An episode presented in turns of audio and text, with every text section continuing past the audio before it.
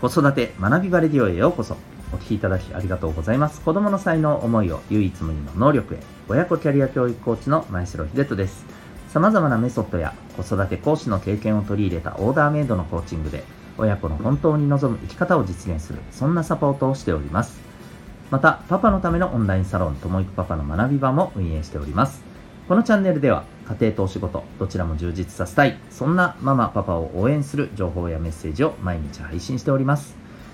今日は第271回になります。自分を知ることの効用というテーマでお送りしていきたいと思います。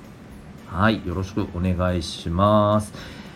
えっと改めてになりますけども、えー、私は普段、えー、冒頭でも申し上げてますようにですね、コーチングをベースに親子のサポートをしております。もう少し具体的に言うとですね、えー、お子さんの持っている、え強み、才能を伸ばしていく。あるいはお子さんが自分で考え、え自分が何をしたいのかっていうね、目的、目標を自分で見つけて、えそして行動しそこからまた自分で学んでいく、えそういったですね、まあ、あの自立2つのこれ自立がありますね立つと立するありますけどこの2つの自立の力をですねやっぱりこうそれぞれのあの個性ペースに合わせて、えーそれを高めていくためのあのサポート、お手伝いをしております。そのためにですね、お子さんへのアプローチはもちろんですけども、そのね、えー、背後にいるお母さん、お父さんへのあのサポートも合わせてさせていただいておりまして例えばお子さんへのアプローチであったりあるいは、えー、ご自身のですね、うん、やっぱりあの子育てっていうところももちろん大切ですけれどもそのママさんパパさんご自身のですねキャリアであったり、うん、これからどんな風な、まあ、あの人生を実現していきたいのか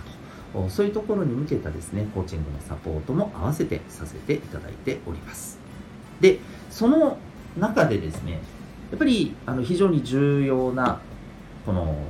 要素っていうのが、やっぱり自分を知るということなんですね。えっと、自分を知ることによって、えー、そのコーチングっていうのはそもそもあの自分自身とやっぱりこう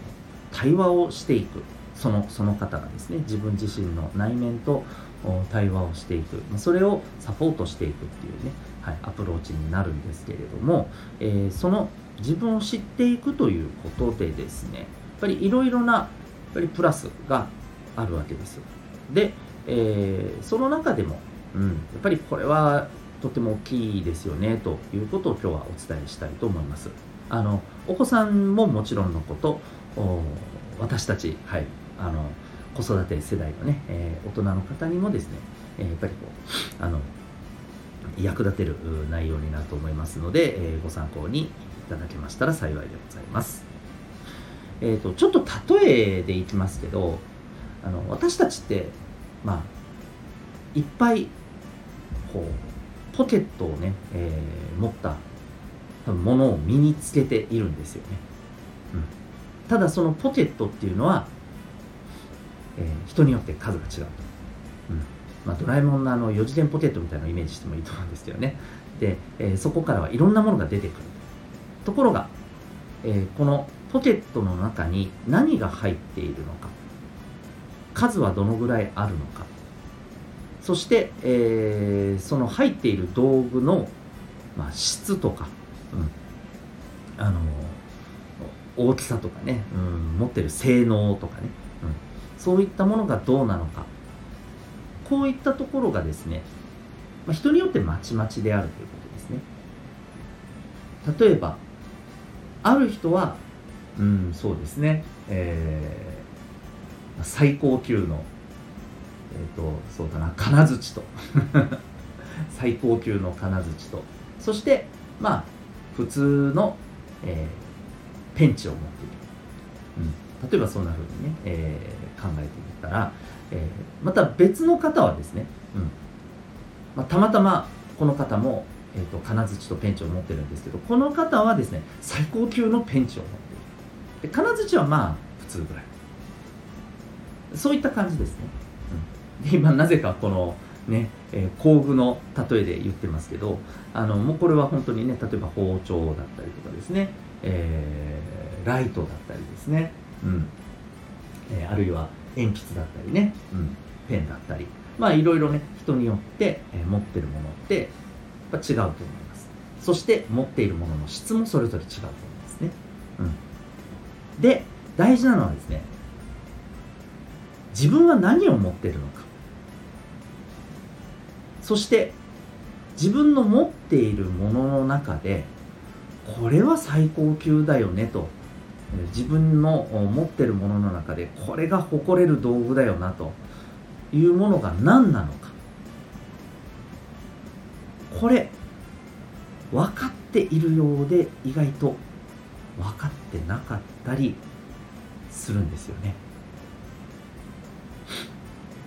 これを見つけていくっていうところも僕はすごくねやっぱり大きいと思うんです。つまり自分を知ることによってですね、えー、自分がどんなことができるのか。そしてその中でも特にこれって多くの人に貢献できたり喜ばれたり、え、するような実はすごいものなんだよ。っていうことをやっぱりこう気づけていなかったりするんですよね。下手するとあの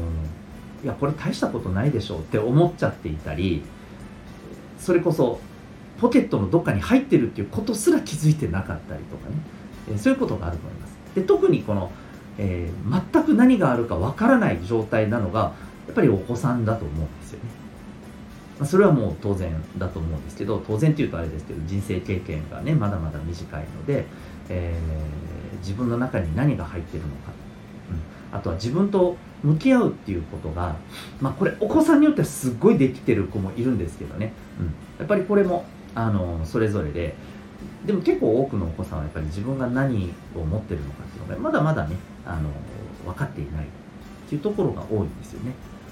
でもここで自分がどんなものを持っていてその中でもこの道具っていうのはすごいぞということに気づけたとしたらじゃあそれをどんな風に使うべきか。どんな風に、えー、誰かを喜んでもらうために役立てられるのか。でもって自分もそれによって幸せになれるのか。こういったところがですねやっぱりこう的確に見えるようになるんですよね。でこれって例えばその自分のキャラクターをすごくうまく生かしてる人とかもいるじゃないですか。これ大人もそうですけどあの子供でもいますよね。なんか例えばうん人を笑わせる力っていうのがやっぱりすごく持っている。そういうね、まあ、いわばあのさっきの道具の例えで言うと、えー、そういう人を笑わせる道具ものすごいあのクオリティの道具を持っている子がちゃんとそれに気づいていてこれがまあ意識か無意識かは分かりませんけどね。でそれを、え、しっかり使えているといい感じでねみんなにとっても喜ばれるし人気者としてねあのすごくね楽しくいられるしそういうものだったりするわけですよね。で一方で、えー、そういう道具を持ってるわけではないのにあ自分もああなりたいなでもないなどうしようっていう風になってる子もいたりすると思うんですよね、でもその子はまた違うものすごい道具持ってるはずなんですよね。でもその自分のポケットの中を探してないんですよ。だからまずするべきはじゃあポケットの中探しましょうよ。えでもどうやって？じゃあちょっと一緒になって考えてみよう、ね。えー、そういうふうなやっぱりアプローチサポートが必要になってくるわけですね。はい、で、あのー、こういうふうに自分のことを知ることで、まあ、自分をね生かすことができるわけですけれども、えー、実はこれもう一つね、あの効用があると思っていて自分がこういうものを持ってるっていうことが分かってくるとですね今度はあの人はどんなの持ってるんだろう？あの人が持ってるすごいものって何だろう？そういうところに目を向けられるようになってくるんですよね。でそれってどういうことかっていうと相手を尊重するとか大切に思うということになるわけです。つまり自分のことを大切に自分のことをしっかり見て自分ってこういうのを持ってるんだななるほどなって大事にできる人って自然ですね。相手に対してもやっぱりそういう視点が持てるようになってくるんですよね。でこれがもっと進んでいくとですね例えばうんそうですね。えー、そうだな、まあ、例えばうん。まあちょっと野球っぽい感じになっちゃうんですけど自分は最高級のバットを持っているっていうことに例えば気がついたとするじゃないですか。最高級のバットを持ってだけど自分にはグローブとかボールはないんだよなと。ああ最高級のグローブ持ってる人と最高級のボールを持ってる人がいたらなんか一緒にすごいことできそうなのにな。っていうふうに見るようになるわけですね。そうするとそういう人いないかな？そういう視点でね、えー、いろんな人を見るようになってでそういう人を見つけてなんか一緒にやろうよ。あお前バイお前いいバット持ってんな。ええそっちこそすげえグローブ持ってんじゃん。なじゃあななんかやってみる？みたいなね感じになると思うんですよね。でこれはあのちょっと仕事ビジネスっぽいあの観点で多分ね捉えている方も多いと思うんですけど僕それだけじゃないと思うんですよ。趣味とかね本当に自分のなんか好きな活動とかねそういうことでも同じこと言えると思うんですよね。だからあのこの人と気が合うとか一緒に何かやりたいとかそういう人って多分なんかそういうお互いに、えー、こういうのは自分持ってるけどあこういうの持ってる人いたらなあいたみたいな そういう感覚だと思うんですよ。でこれってやっぱり子供たちの中でもねあったりするんですよね。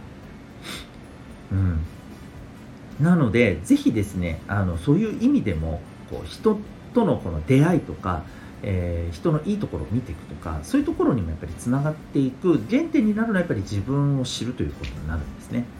なので、ぜひですね、やっぱりこうお子さん、そして、まあ、皆さんご自身もですね、改めてになると思うんですけど、自分を知るっていうことの大切さ、えー、をやっぱりこう認識していただいてですね、でそういう、まあ、自分自身との対話だったりですね、あるいは自分自身との対話を